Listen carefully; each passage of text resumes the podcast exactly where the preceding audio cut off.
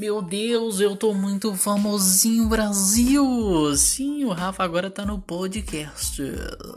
Ai, papai. Bom, pessoal, essa chamada é para que vocês conheçam o meu novo podcast, que é justamente para a gente pensar um pouquinho sobre o que é pensar fora da caixa, que caixa é essa, que mundo é esse que a gente vive.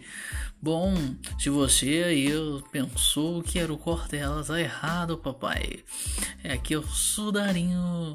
Vem comigo, vem curtir.